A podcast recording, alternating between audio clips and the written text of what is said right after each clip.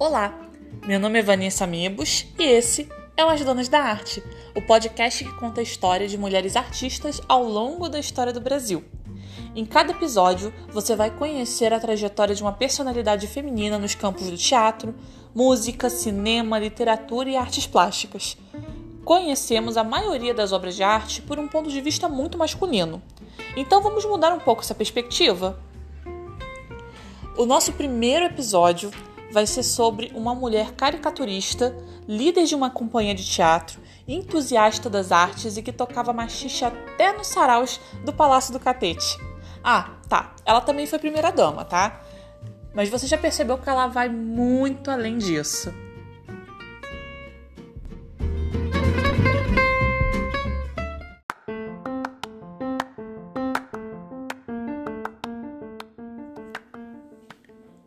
Nome da nossa primeira personalidade que terá a sua história contada no nosso podcast é Nair de Tefé.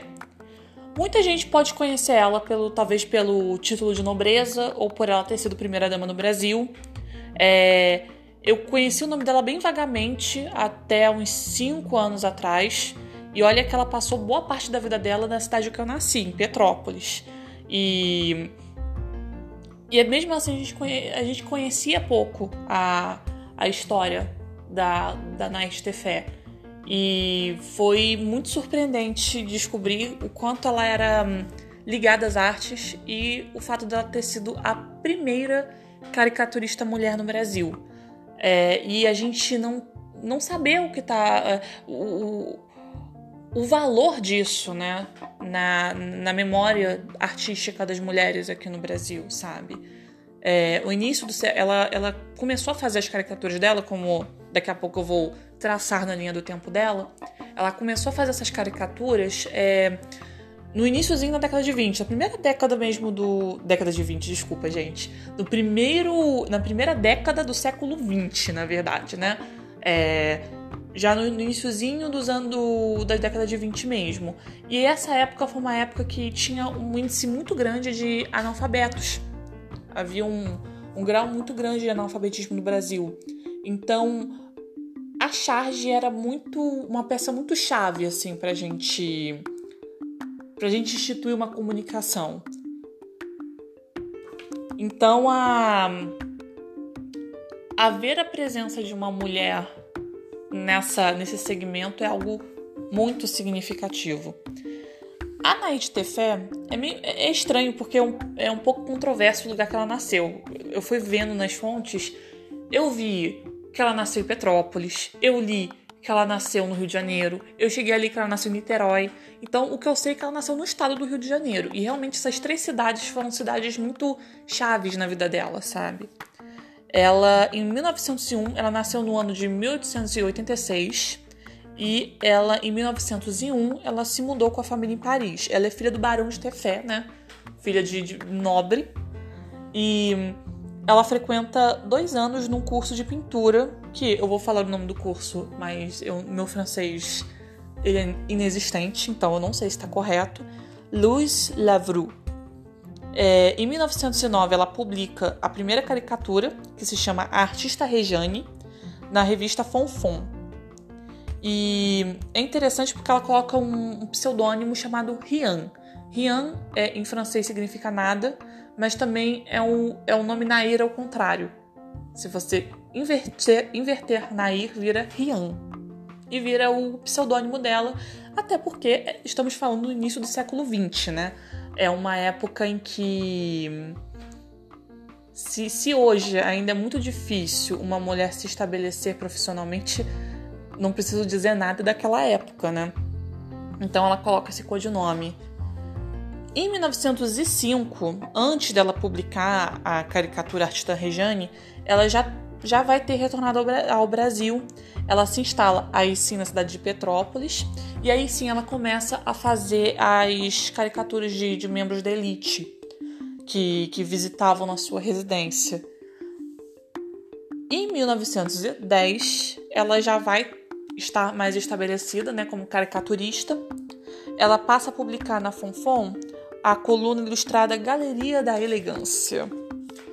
E em colaboração com a revista A Careta, a seção é, Galeria das Damas Aristocráticas. É interessante, né?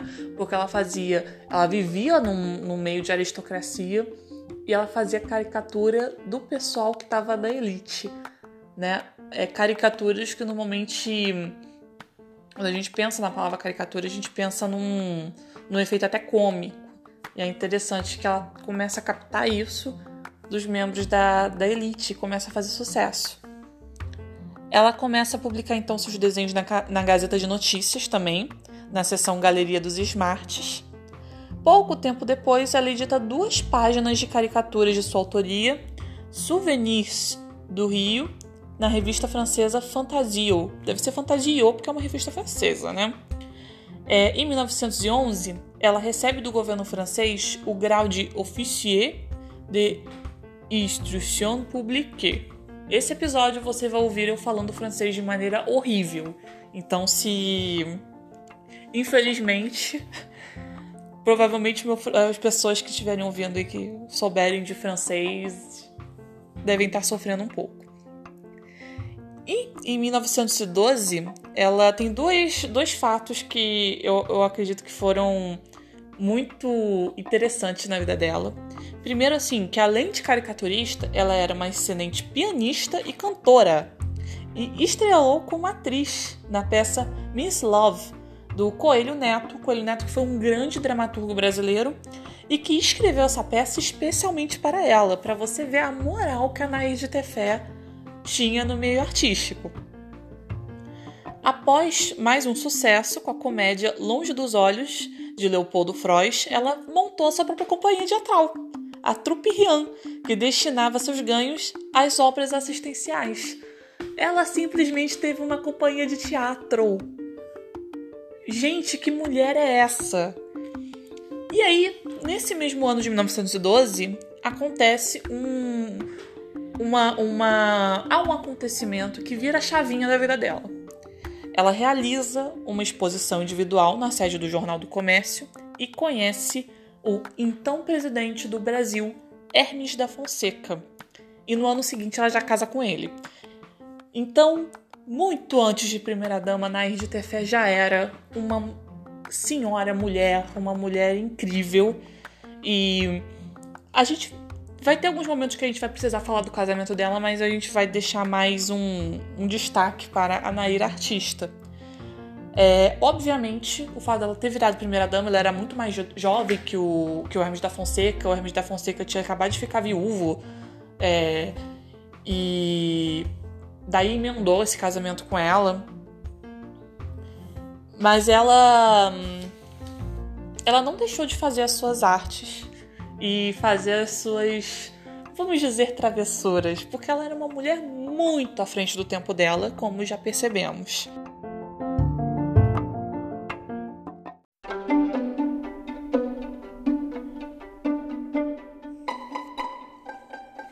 Então chegamos então ao fatídico 26 de outubro de 1914, quando Naís de Tefé organizou um recital de modinhas no Palácio do Catete. Essa noite foi conhecida como a Noite do Corta-Jaca, foi eternizada como a Noite do Corta-Jaca, no qual ela mesma executou no violão, que, é que era um instrumento considerado maldito na época, o machixe de Chiquinha Gonzaga chamado corta-jaca. Para você ter uma ideia do que era o machixe naquela época, era o que, o que, poderia, o que poderia ser o, o funk hoje em dia, né? Ainda era um, um estilo musical que sofria muito preconceito e que não era considerado nobre, né?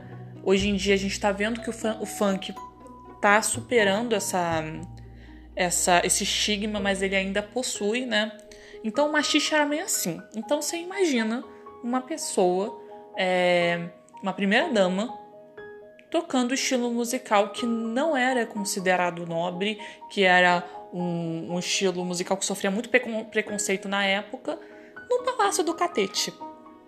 O então senador Rui Barbosa, que era um adversário político de Hermes da Fonseca, para você ter uma ideia, quando Hermes da Fonseca ele concorreu à presidência da República, o seu principal adversário era o Rui Barbosa, ele ficou enfurecido. E aí eu vou falar o que uma parte do discurso de Rui Barbosa sobre a fatídica noite do corta-jaca. Mas o corta-jaca, de quem eu ouvira falar há muito tempo, e vem a ser o que vem a ser ele, senhor presidente, a mais baixa, a mais chula, a mais grosseira de todas as danças selvagens, a irmã gêmea do batuque, do cateretê e do samba. Mas nas recepções presidenciais o corta-jaca é executado com todas as honras da música de Wagner, como se não se quer, como não se quer que a consciência deste país se revolte, que as nossas faces se rubeçam e que a mocidade se ria. Essa foi a citação de Rui Barbosa sobre a fatídica Noite do Corta-Jaca. A Nair, na verdade, já tinha o costume de executar em reuniões é, músicas francesas, italianas, americanas, mas ela recebeu uma, uma sugestão, na verdade, do Catulo da Paixão Cearense, que foi um grande musicista popular brasileiro, de executar uma peça brasileira. E eis que a escolhida foi o Corta-Jaca. Com o fim do governo de Hermes da Fonseca é, e um acidente que a Nair de Tefé é, ela, ela sofreu, o casal ele resolveu viver na Europa né, por um tempo e retornou ao Brasil em 1920.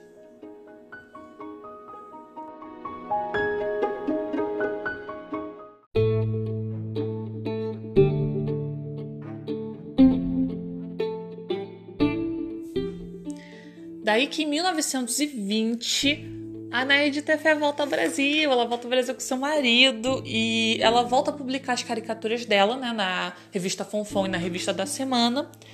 Só que esse, esse momento de calmaria na vida dela não vai durar muito tempo. Em 1921, o marido dela é preso. O ex-presidente Hermes da Fonseca é preso. É, devido ao período turbulento na história do Brasil, houve a revolta dos 18 do Forte e ele é preso, fica preso dois anos e acaba falecendo alguns meses depois do, da libertação dele, em 1923. Então ela fica viúva, né? Só que Nairzinha é uma mulher à frente do tempo dela e ela começa a, a voltar a fazer barulho muito rapidamente ela começa a cobrar, inclusive, mais direitos de participação feminina na política brasileira. Ela começa a falar, gente, como assim que as mulheres não têm participação na política do Brasil? É, com certeza influenciada pelo movimento sufragista, né? Ela estava sempre muito antenada ao que acontecia fora do país. E entre 1928 e 1932, ela presidiu, ela foi presidente da Associação de Ciências e Letras de Petrópolis e formou a Academia Petropolitana de Letras. E essa, essa, essa associação de, né, de ciências e letras de Petrópolis ela se transforma, na verdade, né, em Academia Petropolitana de Letras. Em 1929, ela tomou posse na Academia Fluminense de Letras, né, que é uma outra instituição. E ao voltar a morar no Rio de Janeiro, olha só, ela mandou construir o Cinema Rian. Sim, um cinema. Na Avenida Atlântica, coração de Copacabana. E depois, né, em 1946, ela é comprada pelo grupo Severiano Ribeiro, né? Mas você imagina só, a mulher fez um cinema. Um cinema! É impressionante. E ela depois, né, no, já no finalzinho da vida dela, ela mudou-se para Niterói, né? Ela adotou três filhos. Ela formou uma família com esses três filhos adotivos, sempre muito independente, né? Em 1974, ela lançou um livro chamado A Verdade sobre a Revolução de 22, que é uma espécie de autobiografia, né? Ela morre no dia do aniversário dela, no dia 10 de junho de 81, no aniversário de 95 anos. Sim, Naís Tefé ela viveu por 95 anos, ela atravessou o século XX praticamente. E, como eu disse, é, é impressionante como é, a gente não sabe, é, não conhece a história de vida dela, como a gente não, não tem ideia de que uma mulher que é caricaturista, uma mulher que já teve uma companhia teatral, uma mulher que que fez um cinema e que presidiu associações e que foi influente nas artes, como essa mulher não tem uma um significado, ela não as pessoas não conhecem ela. Como as pessoas não conhecem a Naís Tefé? Como eu só fui conhecer ela cinco anos atrás, sabe? É, é para isso que esse podcast veio. É para isso que eu pensei nesse podcast. É, eu sou diretora de teatro, eu sou atriz, eu escrevo alguns poemas também nas horas vagas. E eu tenho um interesse enorme pelas artistas femininas do Brasil. Eu sou formada em rádio e TV é, pela FRJ e agora eu fiz uma pós também recentemente em História da Cultura do Brasil, no Pelistácio. E foi nessa pós, na verdade, que me veio a. a. a ideia, porque tem uma. vai ter uma personalidade que possivelmente vai ser do próximo episódio, que eu quero muito falar sobre ela, porque ela foi o tema do meu TCC, então. E, e eu fiquei abismada que as pessoas não conheciam ela e eu não conhecia ela e como assim? E aí eu comecei a perceber que tem, existiam outras personalidades femininas que eu também não conhecia e que foram muito foram muito importantes para a arte do Brasil e, e como assim que a gente só consegue é, a gente só consegue conhecer os, os artistas homens praticamente. Claro, temos referências femininas, mas são muito pequenas perto do que a gente pode descobrir. As mulheres no Brasil já há muito tempo atrás já causavam muito na história da arte. Então, esse podcast é para isso, é para a gente conhecer, sabe, a, as mulheres que, que foram relevantes na arte e, e isso de uma maneira bem interseccional, né, de uma maneira que a gente também fale de mulheres negras, é, tanto com a mesma importância das mulheres brancas, das mulheres LGBTs, sabe? Que a gente, é, que a gente mostre as mulheres que façam arte, porque eu, como artista, quando eu encontro uma referência do tamanho de uma Nair de Tefé, sabe? Quando eu encontro uma referência nesse, nesse grau, a gente se sente até mais confiante, né? A gente percebe que a, o campo da arte não é necessariamente um campo de domínio masculino, de narrativas masculinas. Que a gente pode construir as nossas narrativas, as nossas narrativas como mulheres. E isso é muito importante. E você que ouviu esse podcast até o finalzinho, eu agradeço imensamente. É, a princípio, ele vai ser lançado sempre na segunda sexta-feira do mês.